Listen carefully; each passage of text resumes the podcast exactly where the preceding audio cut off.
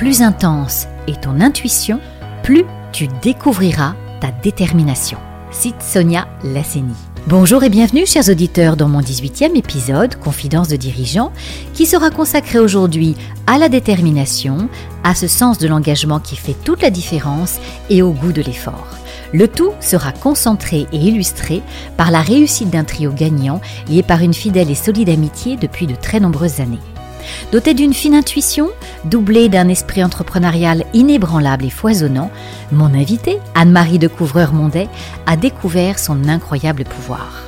Oui, celui de concrétiser ses rêves au travers de ses actions. La preuve, en 2004, Anne-Marie lance et développe le groupe Media Meeting, la première voice business company française avec Frédéric Courtine et Jean-Louis Simonet, ses associés. Chaque jour, leurs 220 talents utilisent la puissance de leur voix pour créer, animer et diffuser le meilleur des contenus conversationnels. Podcasts, radio, émissions live à destination des entreprises. Et toujours un coup d'avance, saisissant l'air du temps, les idées fusent en permanence au sein de cette équipe audacieuse qui invente un concept plein d'oxygène et lance RZN Radio, la première radio nationale 100% positive. Incroyable défi pour notre trio qui remporte la mise en obtenant l'autorisation par le Conseil supérieur de l'audiovisuel d'émettre le 12 octobre 2021. Depuis, RZN Radio diffuse ses ondes pleines d'optimisme et d'enthousiasme pour accompagner les grandes transformations majeures qui nous préoccupent et que nous vivons à tous les niveaux, sociétaux et environnementaux. Alors, vous n'imaginez pas ma joie quand Anne-Marie a dit oui pour la réalisation de cet épisode, car tous les rêves sont permis pour les audacieux. Je vous invite à découvrir l'histoire incroyable d'une personnalité hors norme, animée par des valeurs fortes d'excellence, une résilience à toute épreuve, pour insuffler au travers de toutes ces activités un état d'esprit gagnant et résolument positif. Bonjour Anne-Marie, soyez la bienvenue. Bonjour Viannette. Anne-Marie, sur quel socle familial avez-vous construit votre personnalité? Je suis née en Corrèze, euh, je suis fille unique, j'ai été entourée par euh, une maman et un papa euh, aimants. Maman était euh, cadre hospitalier, papa était fonctionnaire territorial et euh, travaillait à la piscine de Brive. Et j'ai été euh, vraiment baignée par le sport, la natation au quotidien durant toute mon enfance. on m'a appris quelque chose de vraiment très important, c'est le goût de l'effort. Et je crois que quand on a transmis à un enfant le goût de l'effort, on a fini son éducation. Il se débrouillera toujours dans la vie, quel que soit son chemin. Et j'ai eu la chance immense qu'on me transmette très tôt le goût de l'effort. En dehors de, de ce goût de l'effort, quelles valeurs ont façonné votre enfance? Des valeurs de travail, des valeurs euh, d'honnêteté, d'intégrité, des valeurs de respect des valeurs simples et de jolies valeurs pour un enfant. Vous avez choisi délibérément de partir en pensionnat. Pouvez-vous nous expliquer pourquoi? J'ai choisi à 16 ans euh, de rejoindre un pensionnat euh, de sœurs en Corrèze. Je crois que j'étais arrivée à un moment de ma vie où j'avais besoin de prendre du recul et j'avais besoin de calme et de réfléchir. J'ai eu une année de seconde qui a été un peu difficile. Le lycée était plus grand que mon école primaire et que mon collège. J'avais changé d'endroit.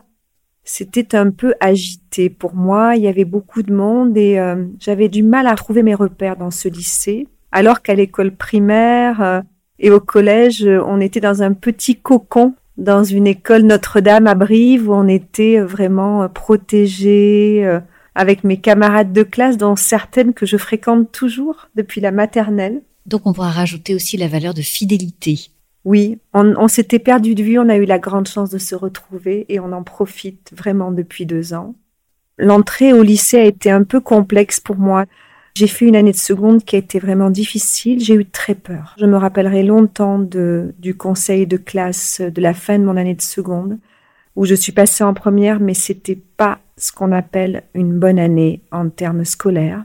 Quand euh, le professeur principal est sorti et m'a dit vous passez en première Anne-Marie, mais il va vraiment falloir vous mettre au travail. J'ai pris ma petite mobilette et je suis partie à l'hôpital de Brive où maman était cadre infirmier. Je lui ai demandé si elle pouvait me recevoir dans son bureau, ce qu'elle a fait. Et je lui ai dit maman voilà, je viens d'avoir très peur. Je passe en première. Par contre, si c'est possiblement, Je voudrais partir en université d'été en Espagne parce qu'il faut que je développe mon niveau en espagnol. Et puis, je voudrais partir au couvent, en fait, parce que j'ai vraiment besoin de calme et de travailler. Sinon, je vais rencontrer des difficultés. Et maman m'a regardée très étonnée parce que je suis fille unique et maman n'avait aucune envie que je quitte la maison. Je pense qu'elle attendait vraiment euh, que je change d'avis. Et en fait, on est allé visiter les lieux ensemble quelques semaines après. J'ai vu euh, le parquet ciré, la merveilleuse bibliothèque remplie de livres dont je me suis dit je vais les dévorer. J'ai vu la chapelle qui m'a beaucoup plu, j'ai vu la cour de récréation au bord de la rivière, j'ai vu ma petite chambre qui me paraissait ma foi très convenable. Et puis j'ai vu la mer supérieure, j'ai visité les cuisines, je me suis dit je vais bien manger ici, ce qui a été le cas.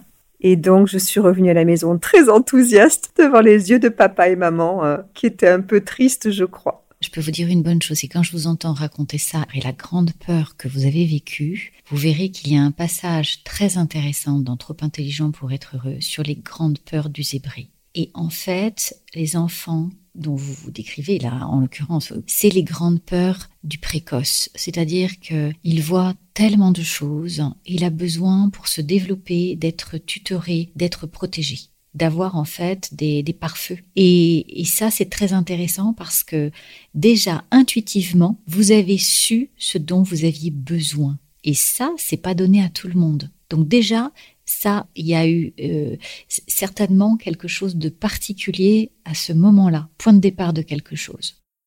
Je dois vous préciser aussi que j'ai toujours euh, travaillé à l'école et j'ai toujours aussi fait du sport et parfois beaucoup de sport. Donc il faut que vous imaginiez une petite fille puis une jeune fille soumise euh, au minimum à deux entraînements de natation par semaine et certaines années c'est allé jusqu'à deux par jour. J'ai appris euh, très tôt à ressentir le besoin d'effort, le plaisir de l'effort je crois que tout ça a façonné une personnalité qui est la mienne aujourd'hui. Je me souviens aussi d'une discussion avec papa et papa m'a dit, ma chérie, il y a deux types de gens dans la vie, ceux qui commandent Anne-Marie et ceux qui sont commandés. Tu dois choisir et c'est maintenant que tu choisis. C'est très intéressant parce que ça a façonné quelque chose. Est-ce qu'il a actionné une peur à ce moment-là? Une peur, je ne sais pas, en tout cas une euh, conscience probablement du fait que je pouvais être acteur de ma vie. Pourquoi avez-vous choisi vos études en communication? Qu'est-ce qui a déterminé votre choix? J'ai toujours beaucoup aimé dialoguer. On m'a reconnu euh, certaines aptitudes à l'écrit, certaines aptitudes à l'expression orale également. Et donc, lorsque j'ai euh, choisi mon parcours universitaire, je ne souhaitais pas rejoindre un parcours classique où je serais dans un très grand amphi avec 500 personnes. Donc, je cherchais euh, que l'on appelait à l'époque une maîtrise sciences et techniques, qui était euh, des petites classes de 30 à 40 élèves. Donc j'ai regardé la liste des maîtrises sciences et techniques en France, plutôt dans le domaine des sciences sociales. Et là, j'ai identifié la maîtrise euh, sciences et techniques d'information et de communication de Bordeaux 3 à l'Institut des sciences euh, de l'information et de la communication de, de Michel de Montaigne. Et je me suis dit, je vais présenter le concours. Le concours, je me souviens, euh, a été vraiment difficile. On était très nombreux et il y avait très peu de place. Je crois qu'en fait, c'était ma voix. Je suis vraiment euh, très heureuse d'avoir fait ce choix. Et puis après, vous rentrez chez TDF et, et Orange. Que gardez-vous comme souvenir comme salarié? Et pouviez-vous à l'époque être aussi proactive qu'aujourd'hui? Je crois que j'ai toujours été assez proactive. Euh, c'est mon tempérament. J'ai adoré TDF. C'était une entreprise vraiment merveilleuse, remplie d'ingénieurs, intelligents, avec un très beau métier, diffuser des programmes de radio et télévision. C'était vraiment une entreprise très intéressante. Le contexte social était très intéressant. Les partenaires sociaux étaient intéressants. C'est une entreprise que j'aime encore profondément aujourd'hui. Ensuite, j'ai rejoint euh, France Télécom à l'époque, puis Orange, parce que le groupe France Télécom avait racheté TDF. Et là, je suis arrivée dans une maison beaucoup plus grande, où, comme au lycée, j'ai eu un petit peu de mal à trouver mes repères. Et finalement, avec le recul, je crois que c'était une entreprise également assez attachante, avec une culture très différente.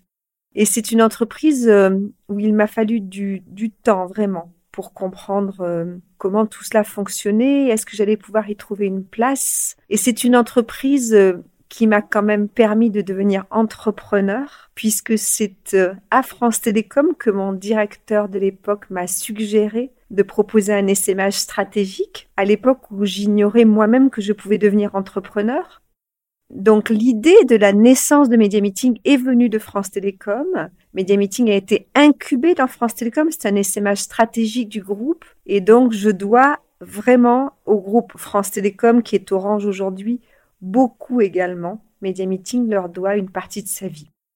Vous travaillez beaucoup, un dépassement de soi au quotidien. Que s'est-il passé en 1999 le 6 novembre 1999, euh, il est à peu près 8 heures. Je suis dans mon lit à Toulouse. Je me réveille et mon cœur euh, est au-delà de 200 pulsations minutes. Je ne sais pas ce qui m'arrive, je ne peux pas me lever, je ne peux rien faire. J'appelle mes parents. Je suis hospitalisée, euh, les choses dureront plusieurs mois, je perds l'usage de mes jambes, je ne peux plus marcher. Je suis en fauteuil roulant pendant plusieurs semaines, je suis placée dans un centre de réadaptation cardiaque.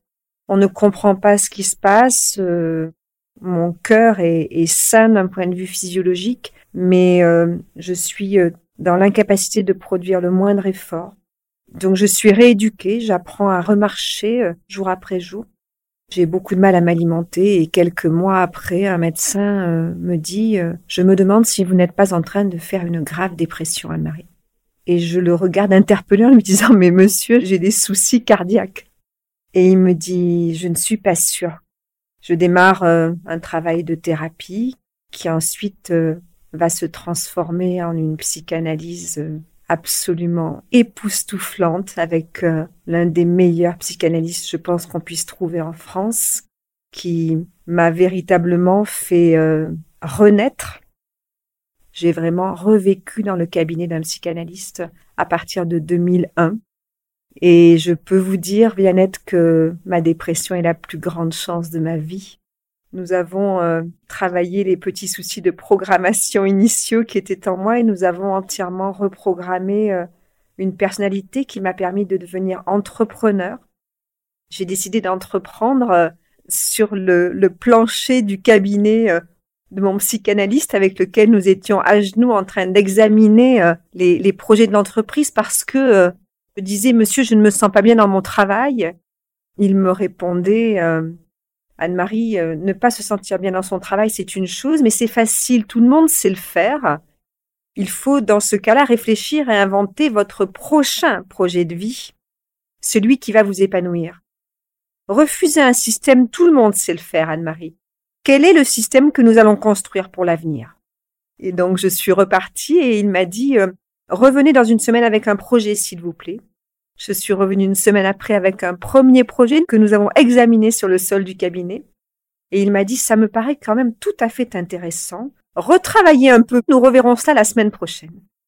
Et puis peu à peu, Media Meeting est né dans ce formidable cabinet de psychanalyse et ma vie entière est une véritable renaissance. Je suis un, un produit de la psychanalyse réussie et je m'en félicite aujourd'hui. Cependant, quelles ont été vos ressources internes pour transformer cette épreuve en force et la sublimer? Parce qu'il en faut des forces à l'intérieur de soi. Il faut de la volonté. Oui, il faut de la volonté pour transformer cette épreuve. Il y a eu des jours difficiles, Viannette. Il a fallu réapprendre à marcher. Il a fallu réapprendre à manger. Il a fallu lutter contre l'agoraphobie. Il a fallu lever tous les doutes. Il a fallu avoir beaucoup de courage. Et en même temps, quand vous avez la chance de travailler avec un psychanalyste de cette qualité, vous savez que lui et vous, vous faites équipe. Et donc, nous nous sommes mis vraiment au travail. Et nous sommes toujours au travail, Viannette. Il y a maintenant 22 ans. C'est riche, hein c'est riche, c'est ce qu'on appelle des personnes ressources. Que tirez-vous comme fruit de cette période si particulière et surtout que conseillez-vous à tous ceux qui vivent une dépression? Je tire euh, la renaissance de ma vie, de ma dépression. Ma dépression, véritablement, a été la plus grande chance de ma vie. Je ne serais pas celle que je suis si je n'avais pas décompensé. J'ai eu la chance de décompenser tôt et d'être soignée très tôt et de pouvoir réfléchir et construire la vie qui véritablement allait me convenir. Et aujourd'hui, que conseillez-vous à tous ceux qui vivent ça, d'aller voir des personnes ressources? Absolument. Ne restez jamais seul quand vous êtes en dépression. Ce n'est pas un aveu de faiblesse de se faire prendre en charge. Donc il y a maintenant de formidables psychanalystes, des psychologues, des coachs, des gens qui peuvent vraiment vous aider, vous accompagner sur le chemin, mais ne restez jamais seul face à une dépression. C'est une pathologie qui est vraiment trop lourde pour faire ce chemin seul. Donc faites-vous aider et vous allez petit à petit, en travaillant beaucoup, guérir et véritablement peut-être même renaître, c'est-à-dire être beaucoup plus grande que précédemment. Vous savez, une des premières questions que j'ai posées à mon analyste a été Monsieur, pensez-vous que vous allez me soigner? Il m'a répondu Anne-Marie. Nous allons non seulement vous soigner, mais nous allons aller beaucoup plus loin que cela. Nous allons véritablement vous reprogrammer. Anne-Marie, croyez-vous à la chance? Ah oui. Je crois qu'elle est présente partout dans nos vies et que on construit notre chance nous-mêmes et qu'il est vraiment aussi très important de la voir, de la détecter dans les rencontres, dans les occasions. Je crois profondément à la chance. Je crois que notre vie est faite exactement de ce que l'on en fait. Grande optimiste Une très grande optimiste. Je crois que quand on a la chance de naître en France, un des plus beaux pays du monde et une des démocraties les plus avancées du monde, quand on a la chance de faire des études, d'être en bonne santé. Véritablement, on a beaucoup de chance. Et ensuite, le reste du parcours de chance, c'est nous qui le faisons. Mais la chance, elle est vraiment présente dans beaucoup d'endroits de nos vies. Il convient juste de la voir. C'est un état d'esprit, la chance, effectivement. Comment vous est venue l'envie d'entreprendre? On l'a vu, effectivement, c'est grâce à cette dépression, mais quand même, il y a une envie, une prise de risque, et il y a se lancer comme ça dans l'aventure. Oui, vous savez, retour dans le cabinet de l'analyste. Quand on refuse un système en disant je ne suis pas très heureuse dans cette grande entreprise, eh bien, il faut inventer un autre système. Et donc, ce système, eh bien, euh, c'était un système où j'aurais de la liberté, parce que la liberté, c'est très important dans ma vie. Et donc, euh, je peux peut-être réfléchir, considérer les choses. Et puis, voyez, j'avais aussi cette inquiétude qui est une inquiétude de fille de fonctionnaire, je pense, où j'avais peur d'être licenciée. J'avais peur de perdre mon emploi. Or, je m'étais rendu compte autour de moi que des gens dans des PME ou des grands groupes même perdaient leur emploi en quelques heures ou en quelques jours et que donc on perdait son emploi en grand groupe comme ailleurs. Et donc, tant qu'à être en danger, je me suis dit, voyons Anne-Marie, tu vas modifier les paramètres du raisonnement puisque tu risques de perdre ton emploi, eh bien, tu vas bâtir un système à ta mesure dont tu définiras les règles et peut-être même que tu ne seras pas plus en danger de perdre ton emploi que tu l'étais précédemment. En tout cas, l'histoire te le dira. Donc c'est une histoire de liberté, c'est une histoire de maturité, et puis c'est une histoire d'envie d'entreprendre. Vous savez, on n'a qu'une vie, Viannette. Et j'ai failli la perdre en 1999 et je me suis vraiment dit, Anne-Marie, cette vie, tu vas la vivre, vraiment. Et je pense aussi que j'ai eu la chance d'être l'enfant d'une maman soignante. Et donc j'ai fait des stages, j'ai eu des emplois dans des hôpitaux très jeunes. Et j'ai été très jeune en relation, en liaison avec la maladie et la mort. Et donc, puisque nous sommes en vie, puisque nous sommes en bonne santé, ok, c'est parti pour la vie, et jouons la partie de la vie. Et c'est comme ça que vous avez créé votre groupe Media Meeting. Pouvez-vous d'ailleurs nous en expliquer la façon dont vous l'avez construit, les belles rencontres, le concept autour de la voix et évidemment sa superbe croissance? Alors Media Meeting, c'est une merveilleuse histoire. C'est une histoire euh, de femmes et d'hommes. C'est une rencontre d'abord avec euh, mes deux associés, mes deux, quasiment mes deux frères qui sont euh, Frédéric Courtine et Jean-Louis Simonet. J'ai rencontré Frédéric et Jean-Louis en 1999 et nous avons partagé euh, notre vision de l'avenir euh, de la radio et nous nous sommes dit que l'avenir de la radio serait probablement thématique, numérique et communautaire. Waouh! En 1999, c'était vraiment avant-gardiste. Sacrée intuition quand même, hein? Belle intuition partagée par les trois. Et Frédéric et Jean-Louis sont des hommes de radio depuis mai 81, ce sont des hommes euh, très brillants dans le domaine de la radio broadcast. Et donc, nous avons eu la même intuition et nous nous sommes dit, voyons, si l'avenir de la radio est numérique, thématique et communautaire, nous pouvons peut-être inventer un concept de radio d'entreprise que nous avons eu la chance d'expérimenter avec France Télécom. Et puis d'autres entreprises françaises nous ont contactés en nous disant, mais peut-être que vous pourriez nous proposer des prestations dans ce domaine-là et la radio d'entreprise n'existait pas en France. Nous avons inventé le concept de radio d'entreprise. Dès 2004, nous avons créé Media Meeting et nous l'avons proposé aux entreprises françaises. Et le sujet, en fait, était comment peut-on proposer d'installer l'oralité au cœur de la communication interne? Qu'est-ce que l'oral va pouvoir venir apporter aux médias de communication interne En 2004, c'était pas gagné. Et donc, euh, nous avons réfléchi à cela, nous avons bâti des formats, nous avons fait un très long chemin. Le digital nous a aussi beaucoup aidé, le podcast a explosé, les web radios ont explosé, les smartphones sont arrivés. Et donc, véritablement, on a eu cette vision en 2003-2004 et la suite de l'histoire nous a montré que c'était la bonne et que nous avions eu raison de la mettre en œuvre.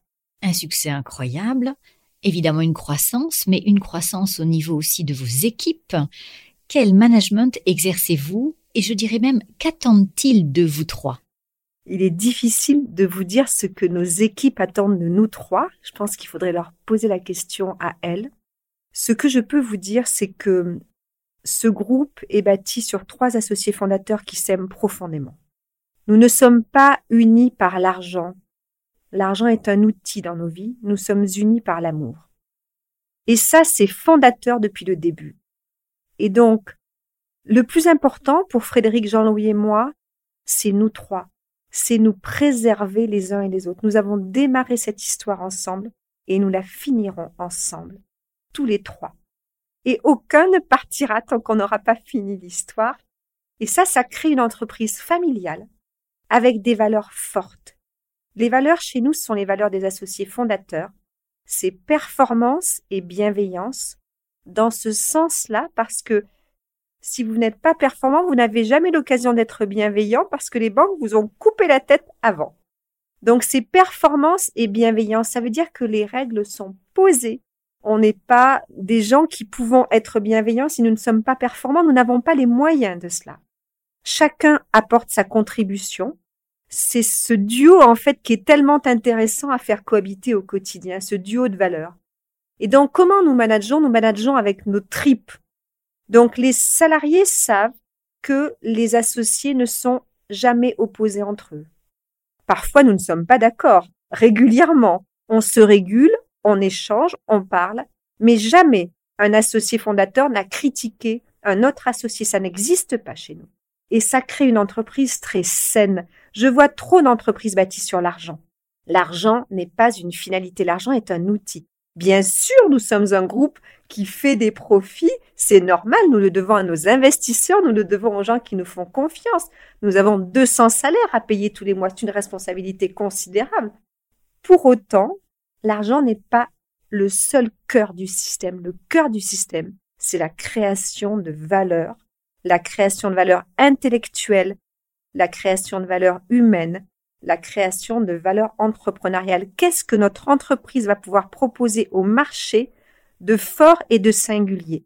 En ce sens-là, Viannette, je peux vous confier que je pense que je suis assez exigeante.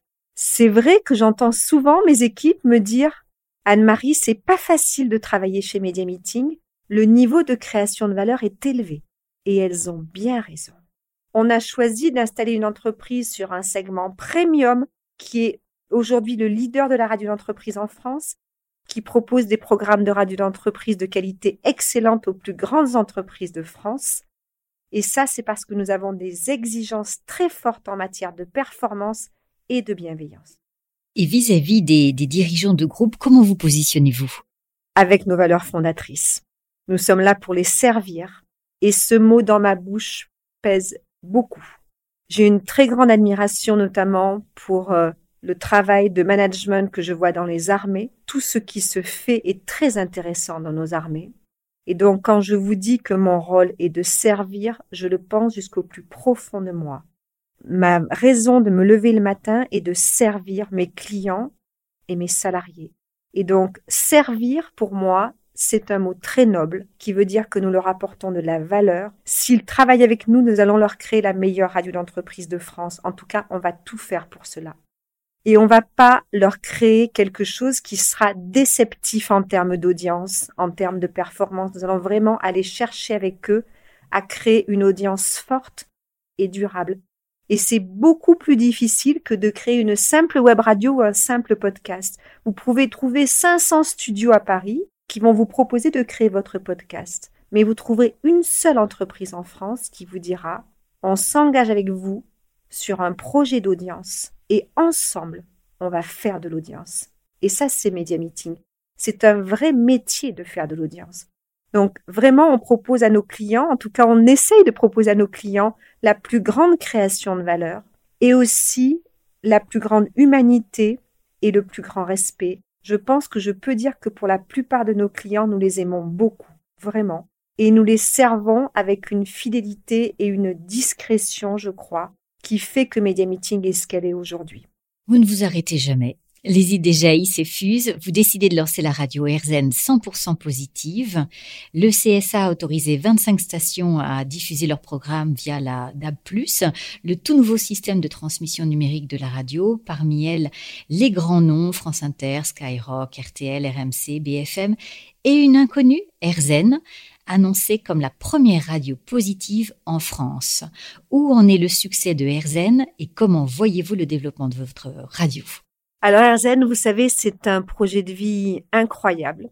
Le jour où nous avons euh, imaginé ce projet, c'était en 2018 avec Frédéric et Jean-Louis, je m'en souviens très bien. Frédéric nous a dit, euh, les amis, je pense qu'il va peut-être y avoir une place pour une nouvelle radio nationale en France avec le DAB+, la nouvelle technologie. Et il me connaît bien, donc il a complété immédiatement en disant Anne-Marie, s'il te plaît, ne commence pas à t'emballer. Il y a très peu de chances pour que nous soyons autorisés à émettre. Et mes yeux étaient déjà en train de scintiller parce que j'étais vraiment ancrée dans tout ce qu'on avait fait chez Media Meeting avec nos clients et je me disais on pourrait peut-être imaginer de proposer au paysage audiovisuel français un projet d'une radio vraiment positive quelque chose qui viendrait compléter le paysage audiovisuel français et apporter du bien-être aux Français. Nous avons déposé notre dossier en 2018. Nous avons été autorisés à émettre le 6 mars 2019, qui a été l'un des jours les plus intenses de notre vie. Et ce jour-là, nous avons compris que nos vies venaient de changer. Et nous avons compris que véritablement l'État français, notre pays, venait de nous concéder 500 fréquences publiques pour en faire le meilleur usage. Et donc, véritablement, il y a eu une joie immense et aussi, Violette, une responsabilité qui est arrivée ce jour-là. Quand l'État vous concède gratuitement 500 fréquences publiques, eh bien, il convient d'en faire le meilleur usage. En tout cas, c'est ma vision des choses. Et donc, nous avons décidé de bâtir ce groupe de médias positifs, cette gradio nationale 100% positive pour vraiment aider les Français à vivre mieux, à mieux être, à mieux consommer, à mieux agir, à mieux travailler, pour que leur vie soit un peu plus douce tous les jours en, en leur partageant toutes les choses positives qui se passent dans ce pays, et il y en a beaucoup. Et on a décidé d'aller encore plus loin et véritablement de devenir un groupe de radio à impact. Ce sera fait dans les semaines qui viennent nous serons le premier groupe de radio français à impact. Ça veut dire que nous allons devenir entreprise à mission. Ça veut dire que nous allons véritablement nous engager avec un business plan financier et un business plan à impact où nous allons rendre compte de notre impact social auprès des Français. Quelles personnes âgées allons-nous pouvoir aider? Quel est notre impact auprès des ouvriers? Quel est notre impact auprès des gens isolés ou défavorisés? Tout ça, nous allons le mesurer et en rendre compte aux Français. Et ça me semble absolument normal pour un groupe de radio qui bénéficie de la chance immense d'avoir 500 fréquences publiques, de s'engager à rendre compte aux Français de l'usage que nous faisons de nos fréquences. Ça, c'est de l'enthousiasme. Quel conseil pourriez-vous donner d'ailleurs à tous les entrepreneurs qui rêvent de se lancer, Anne-Marie? Eh bien, le conseil que je pourrais donner, c'est de se lancer. On n'a qu'une vie. Elle est courte et on ne sait pas de quoi le lendemain sera fait. Par contre, entreprendre, ce n'est pas de l'angélisme. 70% des entreprises déposent le bilan dans les cinq premières années. Je vois beaucoup d'entreprises naître et un assez grand nombre auront des difficultés. Nous le savons, vous et moi. Et donc, véritablement, avant de créer une entreprise, on réfléchit très sérieusement, on analyse son marché, on analyse ses concurrents, on analyse son projet. On ne se sous-estime pas, mais on ne se surestime pas. Et vraiment, on prend le temps de réfléchir. Nous avons incubé Media Meeting pendant plus d'un an. Les grandes réussites sont rarement le fruit des hasards. On ne s'emballe pas, on se tempère, on réfléchit avant d'agir parce qu'une fois que la machine est mise en route, je vois souvent des projets qui sont d'un point de vue stratégique quand même un peu sous-dimensionnés.